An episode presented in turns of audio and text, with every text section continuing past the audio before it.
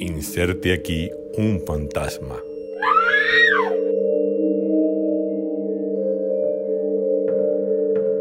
Bienvenidos a nuestro episodio especial de Halloween. Estás escuchando Inserte aquí con Grecia y Natu. Hoy tenemos varios invitados que nos compartirán historias de su vida donde han tenido alguna experiencia paranormal. Aquí les dejamos nuestra recopilación y esperamos que duerman bien esta noche, muy muy bien esta noche.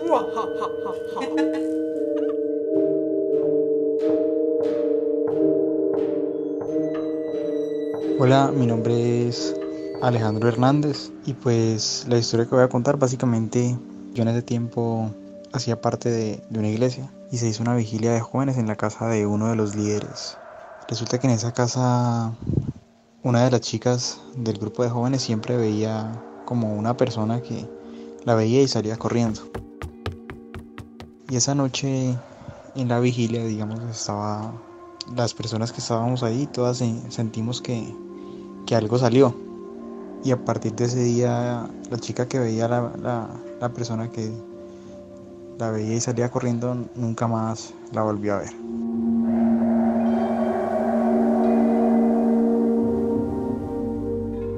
Hola, me llamo Camila y esta es mi historia. Un día fuimos a, nos fuimos una semana para Salento y estábamos en unas cabañas y nos fuimos a acostar. Era una casa de dos pisos. En el piso de arriba estaban mis papás y en el piso de abajo mi hermana, mi abuelo y yo, en cuartos diferentes. Cuando empezó a sonar que movían todos los muebles de la casa, pero todos, absolutamente todos. Entonces yo le dije a mi hermana, no, llama a mi mamá que, que le da por mover las cosas hasta ahora, que deje de ser tan loca. Llamamos a mi mamá, mi mamá contestó toda asustada que como así, que, que ya no era que, que antes nos iban a llamar a preguntar si éramos nosotros. Entonces salimos y nada, no había nada, absolutamente nada. Simplemente que al lado de donde estábamos quedaba un cementerio. Y al otro día nos levantamos tempranito, como a las 6 de la mañana, y le preguntamos a mi abuelo si él había escuchado algo. Y él dijo que lo único que había escuchado era que le habían tocado cuatro veces la puerta en la madrugada.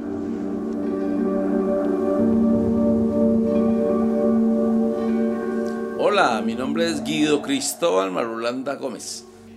En Bogotá, cuando yo vivía en Bogotá, en una clínica que se llama Clínica San Rafael, em, yo estaba esperando reunirme con el ecónomo de la Clínica San Rafael y eh, normalmente a esa persona, esa persona es muy buscada, muy asediada y va mucha gente a verlo, entonces hay, hay una cola, hay cola para verlo yo andaba con, yo era gerente de ventas en Bogotá, en Johnson Johnson, y yo andaba con el vendedor. Entonces yo le dije al vendedor, ve, Enrique, camina, parémonos al frente, pues ya nos tocaba a nosotros, estábamos muy cerquita ya del turno, parémonos porque aquí sentados nos quitan el turno. Entonces nos paramos, entonces en ese momento que nos tocaba a nosotros, entró un médico, un médico que es de ahí en la clínica, el doctor Acosta, perdón caballeros, entró y, digamos que nos quitó el turno, pero pues como él como es un empleado de, la clínica, obviamente tenía, tiene la confianza de poder entrar donde el señor sin siquiera pedir permiso. Entonces entró y estaba un rato allí, estuvo un rato ahí, como a eso de los 10 minutos eh, llegó una monja. La monja era una monja de, estatura un poco menor que la mía, y robusta, muy, muy robusta, o sea, una, una figura bien gruesa y la monja nos dijo con permiso. Entonces el compañero y yo que estábamos casi que bloqueando la puerta para que no se entrara nadie más, eh, abrimos, nos, nos, abrimos y, ella entró a, a, hablar con el ecónomo. Cinco minutos después sale el doctor Acosta. Hasta luego muchachos. Y nos saludó porque él era conocido nuestro. Entonces, supuestamente cuando sale el doctor Acosta, pues nosotros debimos haber seguido, pero no seguimos porque pues ahí estaba la monja, esperamos a ver qué, cuando de repente se para el mismo eh, doctor eh, Hernández, él se para, abre la puerta y dice, oiga, señores de Johnson, lo estoy esperando, ya es el turno de ustedes, ¿por qué no siguen? Entonces yo le dije, doctor Hernández, lo que pasa es que estamos esperando que salga la monja. Entonces él dijo, ¿la qué? La monja. Pues, ¿Cuál monja? Ustedes sí toman del pelo muy fácil, ¿no? Entonces Enrique le dijo, sí, entró una monja. ¿De monja? Aquí no ha venido ninguna monja. El doctor Hernández era una persona seria. Si fuera una persona que tomara del pelo, pues uno diría, listo, eh, está tomando del pelo y uno se lo toma chiste. Pero el tipo serio y el tipo, el tipo nos dice a nosotros, entren y verán que no hay ninguna monja. Es más, busquen por donde quieran. Y, efectivamente entramos y no hay ninguna monja. Ve, y Enrique y yo tocando las paredes, mirando por debajo los cuadros a ver si hay una, una, una, puerta secreta, porque pues por dónde pudo haber salido la monja. No, pues por supuesto que, sobre todo Enrique, Enrique se pegó un susto el berraco, le dijo, oiga, doctor Hernández, no me puede decir usted que no entró una monja allá. Es más, es que no la vimos salir, es que aquí no estuvo ninguna monja, y nosotros vimos la monja. Entonces estuvimos en la reunión con el doctor Hernández, duramos como 20 minutos con la reunión de él, entonces salimos y, y, llegamos a la oficina. Entonces, no, no, contamos la historia. Entonces, una enfermera que estaba allí, había trabajado en la clínica San Rafael hacía mucho tiempo, y dijo, ah, no, esa monja es famosísima ya. Mire, cuando yo estaba en la unidad de cuidado intensivo y me tocaba hacer turno en las noches, yo sabía que por ahí estaba la monja. Uno la veía, no, yo, no, yo no puedo decir que la vi ni, la, ni, que la toqué, pero que se sentía y que uno veía la, la, imagen de ella, sí, yo la vi y la vieron muchos, muchos amigos. Sí, esa monja es famosa en, en la clínica San Rafael.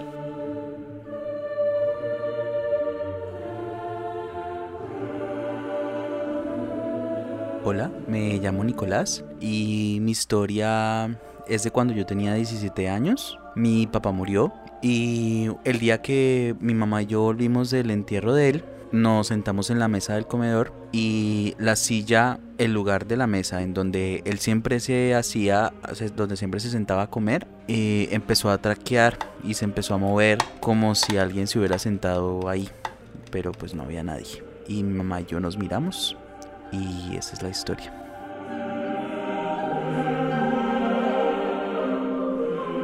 Hola, ¿qué tal? ¿Cómo están? Me presento, mucho gusto. Mi nombre es Mael y les voy a contar un poco de mi experiencia o de mis experiencias paranormales que viví junto a mi familia durante un año entero. Voy a empezar contándoles que yo vivía en el barrio Ciudad Modelo en la ciudad de Cali, un barrio muy antiguo y conocido por tener casas muy muy muy grandes, aparte de eso muy frías porque el terreno en el que fueron construidas, según los fundadores del barrio, eran lagunas una noche, en, cuando empezamos a sentir todo este tipo de cosas, fue porque mi papá tuvo que viajar, salió de la ciudad y yo me quedé en casa con mi mamá. Esa noche no quise dormir solo, así que dormí con ella en mi cuarto que daba hacia adentro de la casa. En ese momento nosotros habíamos tenido un cachorro que le encantaba jugar todas las noches con sus juguetes y no nos dejaba dormir razón por la que decidimos enviarlo a la finca, a la finca familiar y una semana antes de que nosotros estuviéramos solos ya lo habíamos enviado. Pero esa noche cuando nos acostamos, a eso de la una de la mañana empezamos a escuchar en el primer piso de la casa al perro jugar, arrastrar sus juguetes y a mover muchas cosas abajo. Al principio no caímos en cuenta, relacionamos con que el perro todavía seguía ahí hasta que mi mamá se levanta y me dice, hey, el perro ya no está en la casa. En ese momento yo me puse a gritar como loco, estaba pequeño. Ella empezó a calmarme y mientras yo gritaba y lloraba abajo se alborotaban más los ruidos. Se arrastraban más los juguetes y las cosas que habían abajo. Ella tomó fuerza no sé de dónde y decidió salir del cuarto y pararse en la escalera, en la parte de arriba y preguntar como, hey, ¿qué pasa? Cosas así como asustada. Y lo único que yo escuché cuando ella estaba ahí de pie, gritando y preguntándose como, hey, ¿cómo así? Em, respondieron desde abajo con una voz muy aguda y puedo decirles dulce, aunque no sé en este contexto si la palabra dulce realmente lo sea, porque no. escuchamos un ¿Ah? Sí, le respondieron desde abajo. En ese momento mi mamá salió corriendo de ahí conmigo y nos encerramos en su cuarto. Mi mamá intentaba calmarme, intentaba darme fuerza, que no tenía porque de verdad que estaba bastante asustado, era algo bastante aterrador. Y cuando estábamos ahí encerrados, rasparon la puerta. Se escuchaba que raspaban la puerta como con algo, no se sabía si era una uña o un objeto, no sé. En ese momento yo empecé a gritar más y ese cuarto tenía una ventana que daba hacia la calle. Los vecinos empezaron a escuchar eso y llamaron a la policía. La policía efectivamente llegó, y cuando llegaron pues mi mamá obviamente salió a abrir, comentó un poco lo que estaba pasando, los policías un poco incrédulos nos decían que pues habían llamado por ruidos y todo esto los vecinos, así que ellos se fueron, nosotros nos volvimos a encerrar, no dormimos durante toda la noche, dormí durante el día, estaba muy expectante a ver qué pasaría en la noche, esa segunda noche estaba muy asustado, le rogaba que nos fuéramos de ahí y ella me dijo no, quedémonos aquí, seguro. Lo de ayer era un gato, un animal, se metió a la casa y bueno, todo ese tipo de cosas que dicen las mamás para calmar a sus hijos cuando quieren controlar la situación. La segunda noche nos acostamos obviamente juntos. Cuando estábamos hablando en el cuarto de mi mamá que daba hacia la calle, nosotros vivíamos enfrente de una zona verde que tenía árboles muy grandes. Yo recuerdo que algo le pregunté a mi mamá Supongamos que le pregunté la hora. Le dije como mamá, ¿qué hora es? Y desde el árbol escuchamos que dijeron, ¿ah? Otra vez volvieron a respondernos a la pregunta. En ese momento yo me puse a gritar como loco y mi reacción cuando yo estaba pequeño pues era moverme mucho cuando estaba asustado de gritar. Mientras yo me movía la cama estaba muy cerca a la ventana y la cortina se cayó. Cuando la cortina se cayó, yo recuerdo que yo volteé a mirar hacia el árbol y del árbol vi a una mujer muy pequeña correr por el árbol y pasarse a nuestro techo que estaba pegado al árbol. No les puedo decir cómo era el rostro, no les puedo decir de qué color de piel era ni nada, solamente sé que era una mujer porque tenía cabello largo y estaba encorvada muy pequeña y salió corriendo hacia el techo. Cuando yo vi que pasó hacia el techo, en el techo efectivamente empezaron a escucharse golpes, pasos y esas cosas. Mi mamá decidió que debíamos irnos esa noche, salimos corriendo de ahí, abordamos un taxi y nos fuimos a la casa de mi abuela, a la que le contamos todo. No volvimos a la casa durante más o menos 15 días y bueno, así que en una próxima oportunidad les seguiré contando porque hay muchísimo por contar.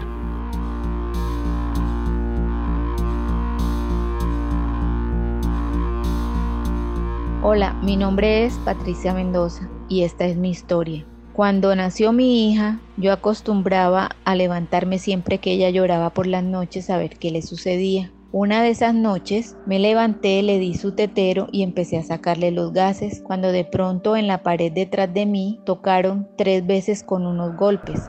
Yo me asusté y no me atreví a mirar, pero yo sentía que había algo o alguien mirándome y a mí me dio tanto susto yo sentía escalofríos en la espalda. Como no miraba, me volvieron a golpear la pared tres veces de nuevo. Entonces yo muy despacio me levanté y salí del cuarto, avisarle a mis familiares que algo sucedía afuera porque me estaban tocando la pared. Mi prima salió a mirar qué era y no había nadie por allí. Al regresar al cuarto, de nuevo, ya sentí que me volvieron a golpear otras tres veces pero ya yo estaba más tranquila porque según mi prima no encontró a nadie ni a nada, no había nada afuera. Eso sucedió una noche y no pasó a mayores ni nunca más volvió a suceder nada.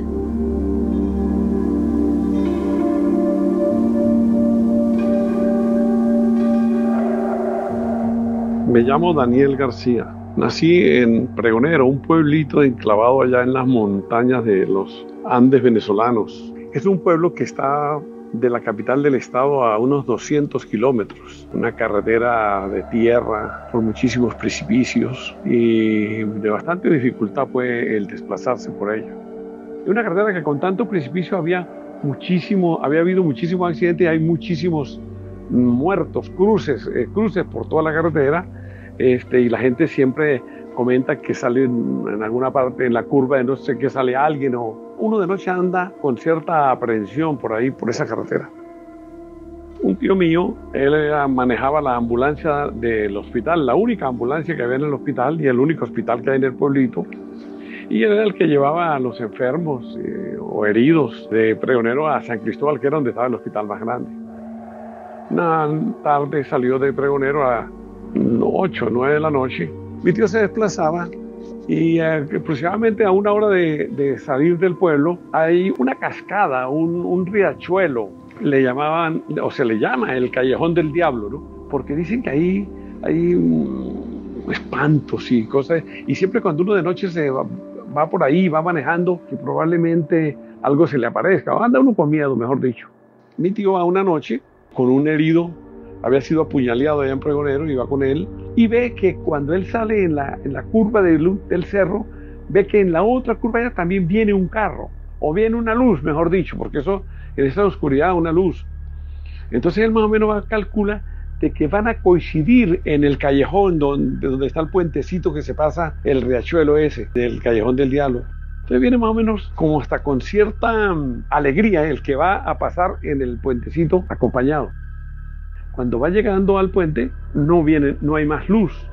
Él atraviesa el puente y, no hay más luz, no hay nada. Se asusta muchísimo, él va solo con el, manejando la ambulancia, el herido eh, obviamente va en la, en la, ambulancia atrás en la camilla. Entonces de ahí del puentecito para arriba empieza a subir el cerro por donde en teoría había bajado la luz. Y cuando va un poco a mitad de ese cerro, tiene una, una sensación de que algo está pasando. Entonces la ambulancia tiene una luz que uno le puede prender desde el tablero y ilumina la cabina trasera. Tío prende la luz y mira hacia, hacia la cabina y ve que, que la puerta de atrás está abierta y que la camilla no está en la camioneta. Se para y, vas a ver qué pasa. Y efectivamente la puerta estaba abierta y la camilla no estaba dentro de la camioneta. Y entonces él camina unos 10, 15 metros y está el herido encima, acostado sobre la camilla, hacia la cuneta. esa, camilla tiene ruedas, la, la lleva con la rueda hasta la camioneta y tiene que bajar al herido a la carretera para poder subir la camilla y, ponerle unos ganchos que tiene que son las que la sujetan. Cuando agarra al, herido para ponerlo ahí, eh, se da cuenta que el hombre, el hombre está muerto. Estaba muerto. Entonces, imagínate la, el susto de mi tío, monta la camilla, la, la cierra, la tranca con, con los ganchos que tiene, sube al muerto, lo pone en la camilla, cierra la puerta y da el cambio y da la vuelta en la carretera y de regreso para pregonero asustado y porque el hombre se les había muerto. Eso es una historia real que le pasó a mi tío.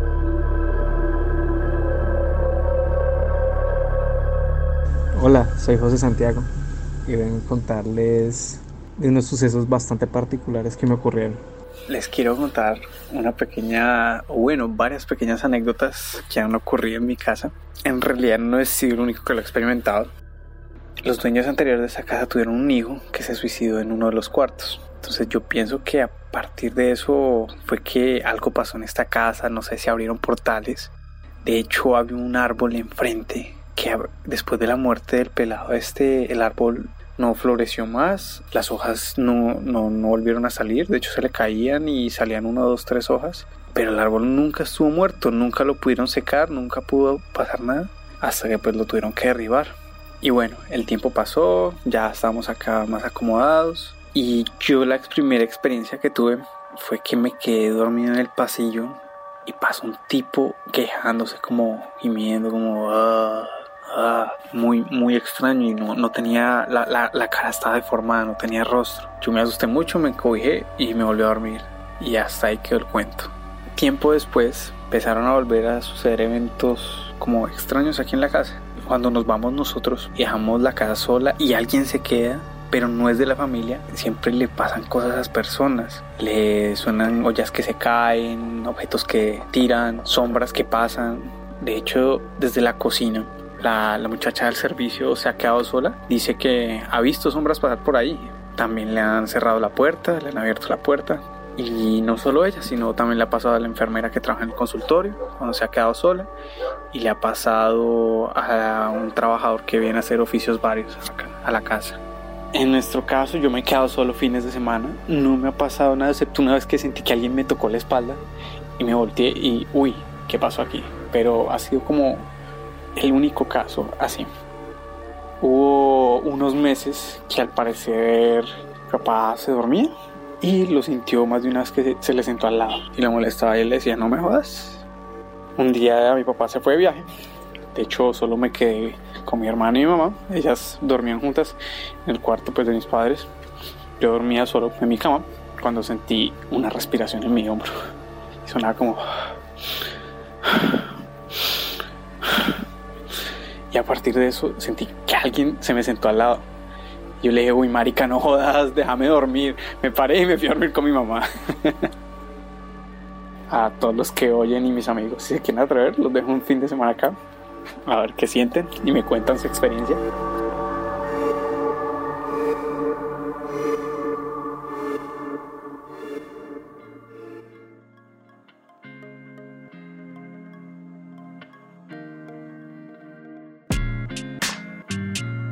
Si te gusta lo que escuchas y nos quieres apoyar, recuerda seguirnos en Spotify, Apple Podcast, SoundCloud o donde sea que encuentres este podcast. De esta manera podrás ver automáticamente cuando subimos capítulos nuevos. También puedes seguirnos en nuestras redes sociales, buscando arroba inserte aquí en Facebook e Instagram, así como arroba inserte aquí pod en Twitter. Y si estás interesado en contenido adicional del podcast y de nuestras vidas, suscríbete a nuestro canal de YouTube Inserte aquí Podcast. Muchas gracias a todos los que hacen parte de este podcast y a ti por escucharnos. Los esperamos en el próximo capítulo.